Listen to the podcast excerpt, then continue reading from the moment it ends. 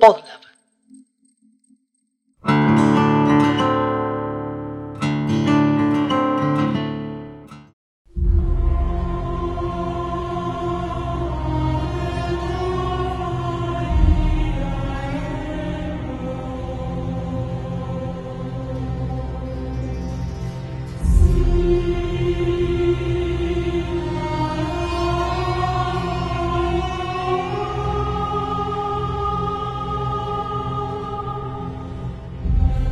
Esta melodía está en Fa frigio. Para el que no es músico, es una escala modal, una parte de la música que no es la que estamos acostumbrados a escuchar. Pensalo así. Digamos que existe la música modal y tonal, son como dos universos. Y el 90% de la música que estamos acostumbrados a escuchar es tonal. Y hay un pequeño porcentaje de música que es modal, y que tiene escalas que digamos que no son las más comunes. En este caso es un Fa menor frigio que después tiene séptima mayor en un momento. Y sin embargo es una música muy famosa. Esta es una parte de la música del Señor de los Anillos. El compositor es Howard Shore. Ahí va cambiando de escala. Pero lo que quiero resaltar explicando todo esto de la música tonal y modal es que es absolutamente masiva esta película. Entonces, para la millonada de personas que vieron esta película, debe ser el único momento, o en todo caso, la música de películas, son los únicos momentos en donde, excepto que sean escuchas de música clásica o de de música de culto, digamos, el único momento en el cual van a escuchar este tipo de escalas o este tipo de música. Millones de millones de personas en muchos países. Niños, niñas, adultos, adultas, gente grande, que escuchan este tipo de escalas solo cuando ven una película. Qué importante entonces que es la música en el cine. En este segundo capítulo del Musicópata hablando de esto, de música y cine, voy a dar un poco más mis opiniones, además de contar también con opiniones de Sebastián Escoffet, como en el primer episodio. Voy a dar un poco más mis opiniones sobre muchos aspectos de la música para cine. El primero es este que estoy diciendo. La capacidad del cine de hacernos escuchar cosas que no estamos acostumbrados a escuchar. O al menos que no están acostumbrados a escuchar la gente que no se dedica a la música. Estas tensiones, ya de por sí el formato que no es canción, ¿no? escuchar música sin que sea una canción, que tiene estribillo, estrofa, etcétera Y además, con estos sonidos que si no estás viendo una película, por ejemplo, como esta, El Señor de los Anillos, o como cualquiera de las que nombré en el capítulo anterior, o la que se te ocurra, no vas a escuchar este tipo de escalas, este tipo de sonidos. Si no sos músico o no sos una persona que se haya dedicado a inspeccionar curiosamente la música, ¿Alguna vez te pusiste a decir, me encanta la música de tal película, voy a investigar quién es el compositor y eventualmente voy a tratar de escuchar música similar? Está bueno que lo pienses.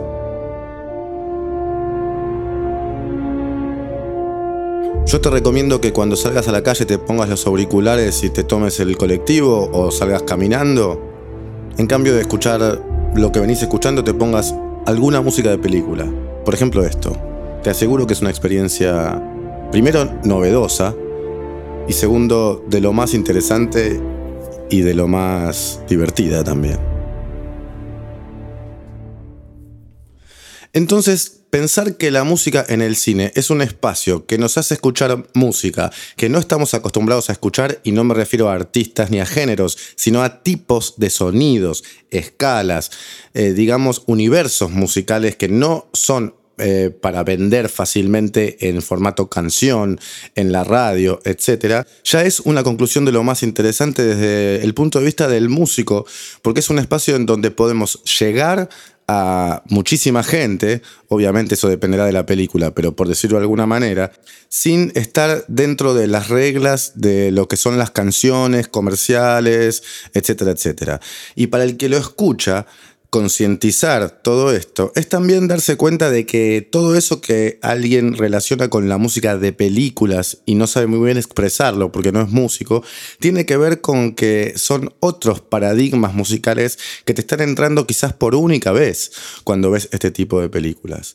Entonces es realmente un espacio musical ultramasivo, en el caso de Hollywood o de las películas comerciales, por supuesto, pero no importa, hablando del cine en general, es ultramasivo, pero al mismo tiempo te brinda un espacio absolutamente nuevo para escuchar música. Digamos que es el espacio que no tiene que ver con la música comercial de más fácil acceso para la gente común.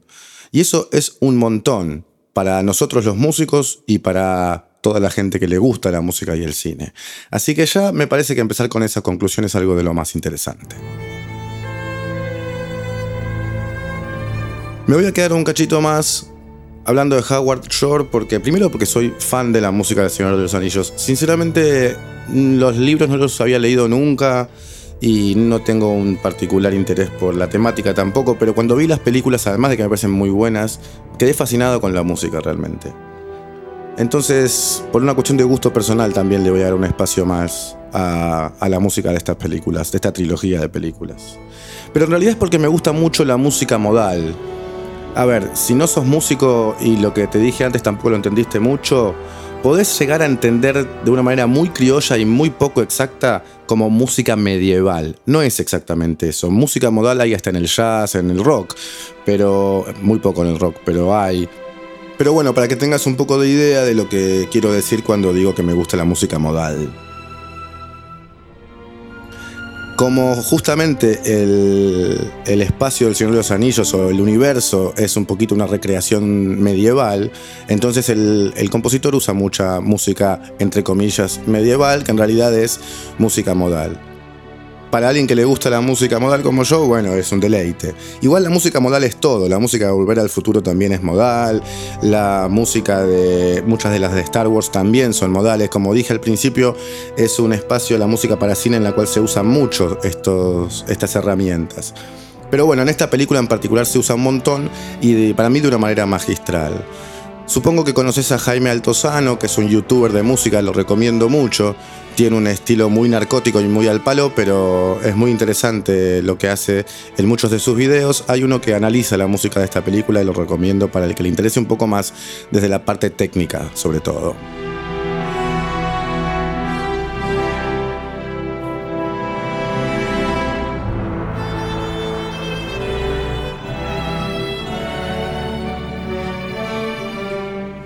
A mí me gusta además de la música modal en sí. Repito, este capítulo va a ser más de opiniones mías. Bueno, el concepto clásico o de jazz de ir llevando melodías hacia lugares, digamos. En una canción normal, lo que se puede decir una canción de los últimos, no sé, 100 años, canciones comerciales, tanto sea samba como rock, como tango, como candombe, en general hay formas, hay dos o tres melodías, digamos, de leitmotiv, y después se van repitiendo o en todo caso van alternando entre estrofas, estribillos, partes puentes, etc. La música clásica lo que tiene es como un desarrollo mucho más laxo. Empiezan las melodías y se van transformando, a veces vuelven, a veces no, a veces cambian de forma, a veces directamente se transforman en otra cosa, a veces las melodías dejan de existir y pasa a haber un colchón de algún tipo, etcétera, etcétera. Esa forma de tratamiento de la música, que es básicamente la música clásica, aunque también el jazz en algún aspecto, es para mí de lo más interesante que tiene el formato. Lo que tiene la música de películas es que al estar acompañada por otras disciplinas, por la fotografía, por la actuación, bueno, por el cine, todo cobra otro significado, obviamente. Entonces, bueno, muchas de mis películas favoritas son en realidad las que tienen mis músicas de películas favoritas. Esto me pasa con esta película o esta trilogía que realmente para mí llegó a tener una envergadura grande solo por la cuestión musical y lo demás también, pero primero lo que más me captura es esto. Hay muchos videos de la banda sonora en vivo con el director y con, todos, con toda la orquesta, así que te recomiendo que googlees, hay de todo para, para ver esto, porque además lo bueno que tiene esta música es que más o menos es contemporánea, es de la era de YouTube ya, digamos que de la era de Internet. Entonces están todos los DVDs con la música, cosas que de repente con películas de hace más años no pasan. Volviendo un poquito y ya yendo al final de, este homenaje que le quiero hacer yo a Howard Shore particularmente, al músico de esta trilogía, Explico un poquito más lo que dije antes de música modal y música tonal. La música en general, la música tonal, pero que es el 90% de la música que nos hacen escuchar, por decirlo de alguna manera, seguía en una interacción entre tensión y reposo, tensión y reposo. La música modal no es tan así. La música modal es un poquito más mántrica, es más mesetoide tiene otras características que no tienen que ver con eh, el acorde que te tensiona para después reposar en el acorde en el cual va a resolver. A veces me pongo un poquito más músico, como saben, hay gente que me dice, che, pero no te pongas tan músico porque no entiendo, y otra gente me dice, che, pero está bueno que hables más técnicamente. Bueno, este podcast un poco gira en ese vaivén de a veces ser un poco técnico y a veces no tanto.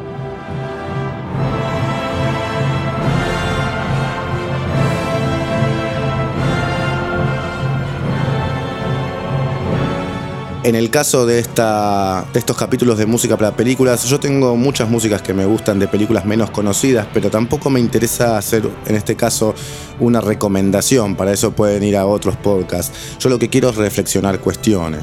Y en este caso lo que más me interesa en este inicio de este capítulo es plantear un poquito el hecho de poder escuchar música, por ejemplo, modal, pero digamos, diferentes tipos de músicas en lugares masivos, y el único lugar que encuentro en el cual sucede eso es la música para cine. Y me parece algo súper notorio. Voy a hacer un capítulo sobre música tonal y música modal, lo venía pensando desde hace tiempo, seguramente la temporada que viene. Pero por ahora quedémonos con este hecho de que es un espacio que es diferente, es un paradigma que no es el que estamos acostumbrados a escuchar o que no están acostumbrados a escuchar los que no son músicos y en el único lugar en donde lo escuchamos a nivel masivo, bien comercial y al palo es en el cine.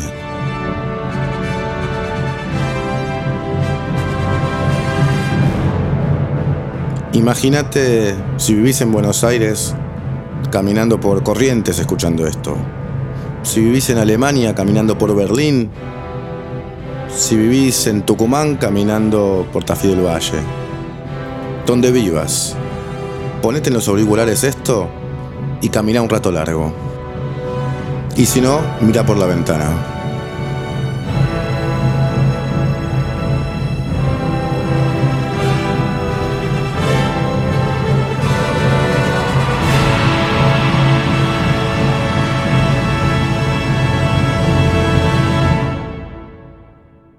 Volviendo un poco al análisis musical, a lo que hice un poquito más en el capítulo anterior, me pongo a pensar en cuestiones, por ejemplo, ¿qué pasa con los géneros musicales en el cine?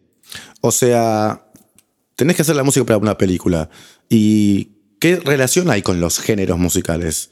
¿Vas a decir, voy a hacer tango? Bueno, vas a hacer tango si la película habla de gente tanguera, eh, no sé, en principio del siglo XX en Argentina o en Buenos Aires, o decís, no, voy a hacer rock.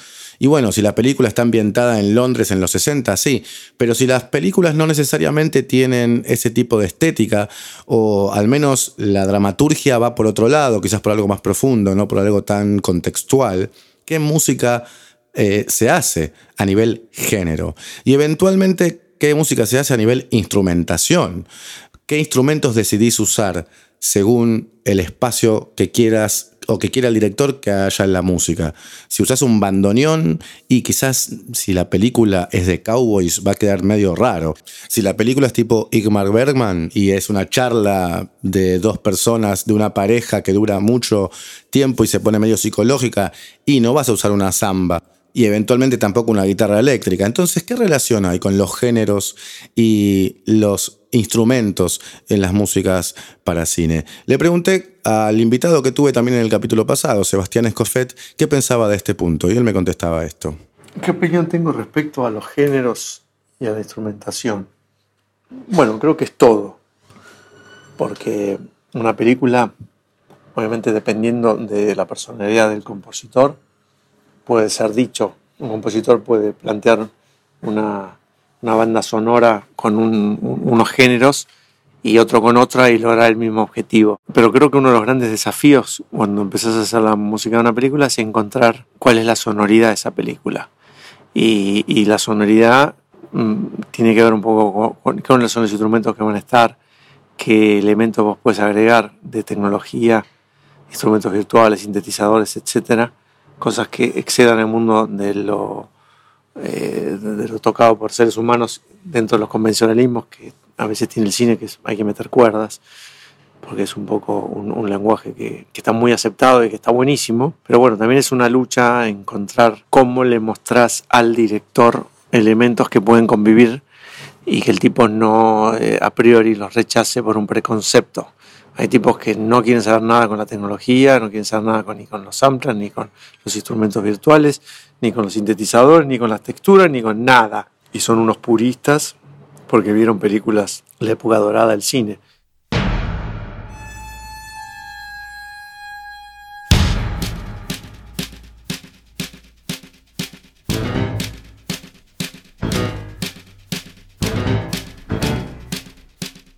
Sebastián en su reflexión empezaba desde el punto de vista, digamos, objetivo, previo a, cualquier contexto. A decir, bueno, tengo una película y me empiezo a imaginar, en mi creatividad absoluta, qué tipo de sonido imagino o qué tipo de música imagino para que acompañe la idea del director, las imágenes, etc. Pero claro, cuando uno deja esa etapa, digamos la primera, el golpe creativo, y empieza a ver, bueno, cómo lo hago, uno empieza a contextualizarse. Y ahí la creatividad se ve, digamos, afectada por las capacidades que el trabajo en este caso te brinde. Presupuesto, tiempo y también lidiar con el director, por decirlo de alguna manera, que va a ser la persona que va a terminar decidiendo. Quizás tu idea es tu idea, pero a él no le gusta. Entonces, todo se empieza a embarrar un poquito tu creatividad deja de ser, digamos, lo más importante y empezás a saber cómo lidiar con el laburo, por decirlo de alguna manera así en criollo. Y ahí todo se pone como esta música un poquito, un poquito más tenso, como Ennio Morricone, no puedo dejar de nombrarlo, a uno de los grandes que no nombré en el capítulo anterior, básicamente por falta de tiempo, pero es otro ganador de Oscars, que compuso la música, por ejemplo, de esto, que es los Intocables de Lyonnais o de Cinema Paradiso. Entonces ahí se pone un poquito más complicado, cómo llevar ese golpe creativo a lo real. Ahí va a entrar en el próximo audio Sebastián Escoffet. Lo que me parece divertido y trágico al mismo tiempo, tragicómico sería, es que en Argentina es muy particular.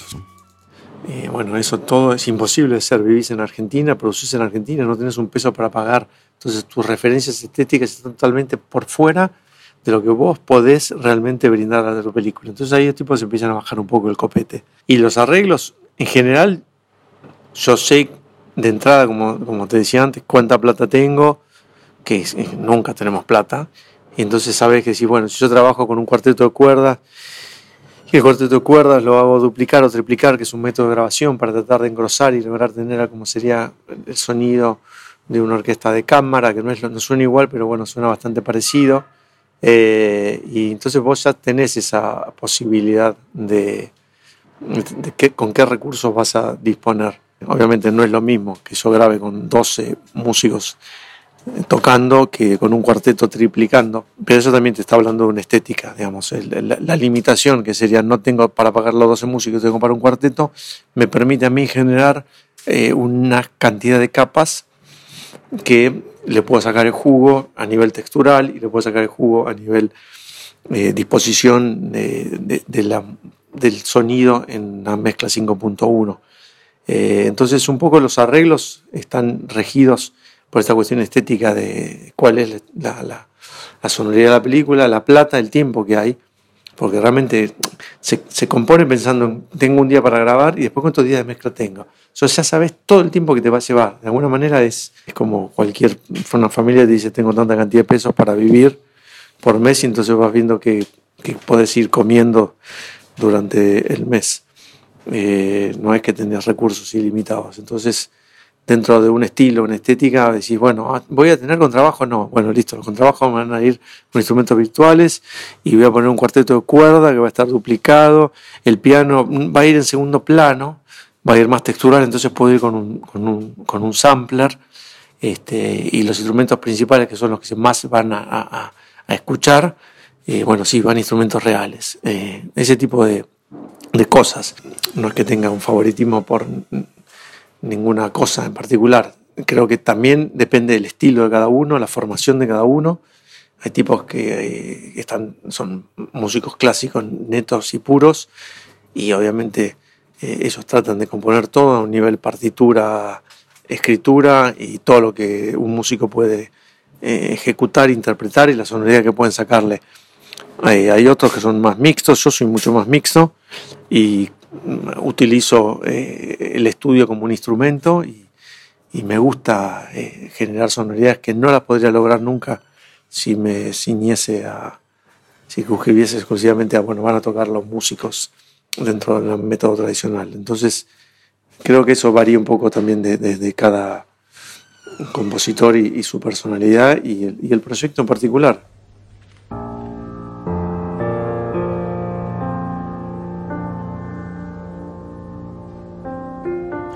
Bueno, bastante complicado, ¿no? Lo que, lo que plantea Sebastián en el principio de este último audio, cuando habla de lo que es la capacidad o la incapacidad que uno tiene en un contexto como el de este país, por decirlo de alguna manera, pero quizás no es solo este país, quizás también es el continente, o bueno, eh, excepto que uno esté en, en algunos lugares de mucha capacidad, siempre se trabaja también con dificultades. En general, el éxito también un poquito es poder desarrollarse más allá de las dificultades.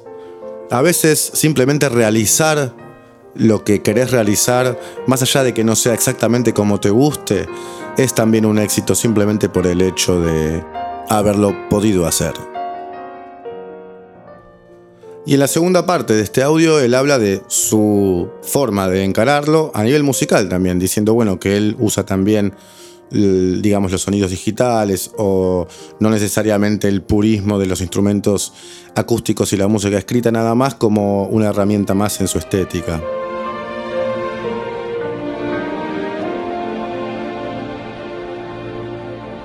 ¿Será que también eso es parte de poder trabajar?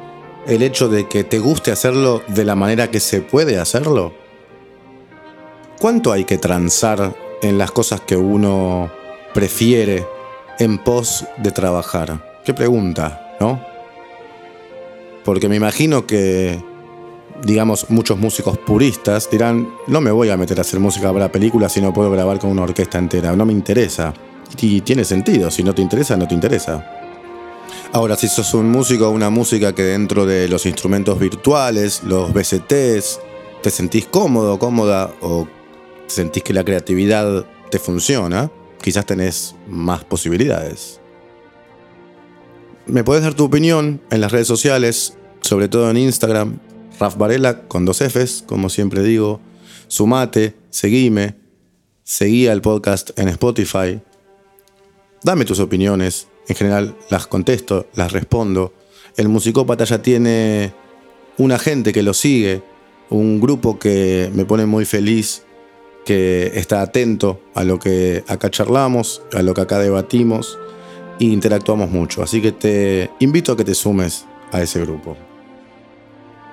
Vamos finalizando este capítulo doble, cerca de finalizar la temporada también, aunque no será este el último capítulo. Y lo último que me contaba Sebastián En realidad lo último que yo le había preguntado era, ¿y cómo es la interacción con tu imaginario previo cuando ves una película, tus ideas de cómo musicalizarla y eventualmente después la interacción con el director, que va a ser la persona que te va a decir sí o no, más o menos, etc. Con este último audio le agradezco a Sebastián el haber participado, estuvo buenísimo su participación, alguien que labura mucho de eso, que nos cuente cómo lo vive y cómo lo hace. Hay cosas que vos las ves dentro del guion de una película y crees que va a funcionar una música. Pero esa misma escena, una vez filmada, actuada, dirigida de una forma y hecho el montaje, cambia completamente eh, la personalidad. Y entonces, ciertos preconceptos de esta música yo la, la, musicalizaría con esto o esta la estética, después no te funciona. Por supuesto que hay películas de género que mm, las canciones le van increíbles y hay circunstancias que no pueden no tener, no sé, estás en un, no sé, cualquier cosa, en una discoteca y bueno, no va a sonar Bach de fondo. Creo que la, respuesta a esto sería, ¿qué es lo que el director está pensando? Hay tipos que quieren melodía, sí, quiero que sea melodía, melodía, que la melodía la conmueva, y otros, como el cine de autor argentino, que no, no, que la música ni se escuche. No, no, no puede haber manipulación de la emoción. No sé, eso es una de las pelotudes más grandes del mundo, esa, porque vos haces una película para generar emociones y, generar un movimiento interno. O sea, la emoción surge porque tu proyecto tiene una capacidad de empatizar con, las personas. Y entonces, bueno, la música es otro elemento más. Y si la conjunción de la música con la imagen genera una emoción, o sea, no es algo malo. Hay tipos que lo consideran como es algo malo, pero bueno, cada uno con su locura. Eh, y hay tipos que te piden la sutileza, otros te piden realmente que ni se note que haya música, otros que, que la música acompañe, que vaya detrás de los personajes, otros que esté delante, hay otros que les gusta llenar las películas de música eh, de forma bastante invasiva. A mí particularmente me parece que la música tiene, vos tenés que sentir como que, que, la música entra y sale, no sé, como que no te, no te moleste y, incluso a veces, no sé, me pasó cuando yo hice El Clan de Pablo Trapero, Hubo gente que me dijo, no, pero la me encanta la película, pero no tiene música. La película está llena de música. Pero de manera tal que no hay, vos no podés dividir lo que estás viendo porque lo estás sintiendo y la música forma parte de, ese, de esa unidad. Creo que ahí es cuando se logra el verdadero estilo. ¿viste? Es la, unión de esas partes y logra una, una, pieza única que lo hace tan maravilloso el cine y, y, lo diferencia de un montón de otras artes. Por eso es el séptimo arte, porque bueno, es una combinación de, un montón de disciplinas artísticas en una y hay que tener una gran maestría para poder lograrlo. Y ahí está el, desafío del director. Gracias de nuevo a Sebastián por sus reinteresantes reflexiones. Me quedo con el comentario que él decía que le decían, pero la película no tiene música. Sin embargo, estaba llena de música. El clan de Pablo Trapero, que le hizo Sebastián la música. Quizás es porque la mayoría de la gente, entre comillas, está acostumbrada a que la música para la película sea un poco lo que desplegué yo o mostré en el capítulo anterior. Canciones, Star Wars, John Williams, Danny Elfman, ese tipo de cosas, es música de películas. Yo en estos dos capítulos fui un poco a eso porque sé eso, pero es mucho más en realidad. Pero bueno, este podcast lo que trata es de acercar a todos los conceptos musicales. No es un podcast necesariamente para músicos, aunque me parece que es un podcast que nos sirve mucho a los músicos. Esta es la música de Cinema Paradiso, una música hermosa de Ennio Morricone también. Si querés escuchar estas músicas, las voy a poner en la playlist, como, como todo lo que hago en este podcast, de El Musicópata, búscala en Spotify, la playlist del Musicópata. Voy terminando este capítulo entonces de música y cine, este capítulo doble, si no escuchaste la primera edición, escúchala. Y vamos llegando al final de temporada, va a haber un último capítulo antes de que esta temporada finalice y empiece la siguiente, por supuesto. Es hermosa esta música, la voy a dejar para que la sigamos escuchando mientras terminamos. Antes, lo que digo es, no dejes de ir a ver música en vivo y tampoco dejes de ir al cine. Chao.